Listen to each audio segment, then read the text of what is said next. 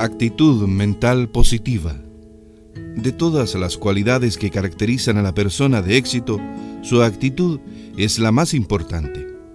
El doctor Camilo Cruz explica que la diferencia entre el éxito y el fracaso radica en la actitud que asumamos frente a situaciones que la vida nos presenta.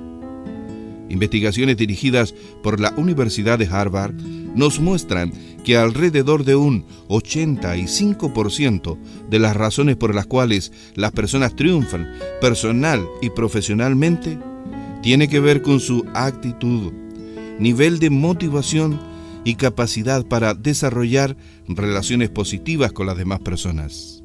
Tenga presente actitud mental positiva.